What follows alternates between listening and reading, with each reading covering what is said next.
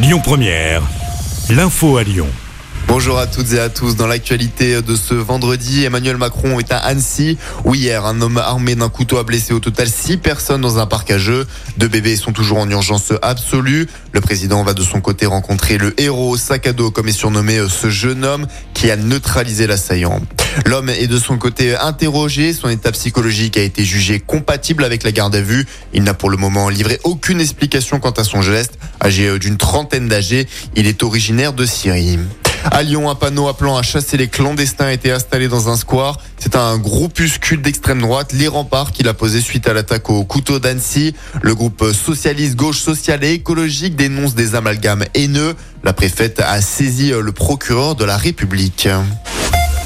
Le Sénat réclame 290 000 euros à Michel Mercier. Il est accusé d'avoir fourni des emplois fictifs à sa femme et à sa fille. La somme doit éponger le préjudice subi. L'ancien président du département du Rhône et ancien sénateur a déjà été condamné de la prison avec sursis à une amende. Décision finale le 21 juin pour cette demande du Sénat.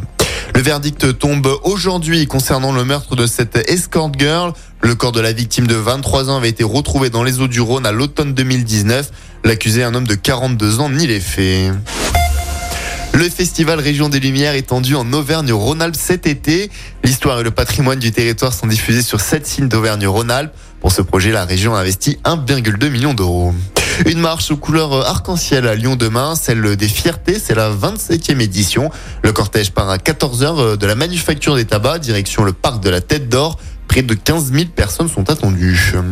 La nouvelle arena de Dessine, la salle devrait ouvrir à l'automne prochain. L'homme pâle est le premier artiste annoncé pour donner un concert dans cette salle.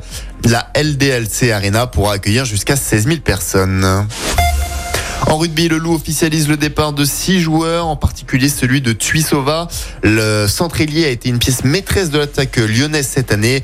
Le Fidjien Power Racing va être remplacé par un autre Fidjien, Semi Radradra.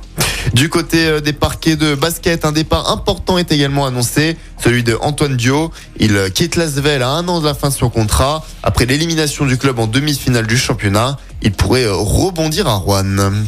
Djokovic Alcaraz, c'est le choc en cours de ces demi-finales à Roland Garros entre le numéro 1 et le numéro 3 mondial. Le match a commencé un peu avant 15h. L'Allemand Alexander Zverev affronte le Norvégien Casper Ruud dans l'après-midi. Écoutez votre radio Lyon Première en direct sur l'application Lyon Première, lyonpremière.fr et bien sûr à Lyon sur 90.2 FM et en DAB+. Lyon Première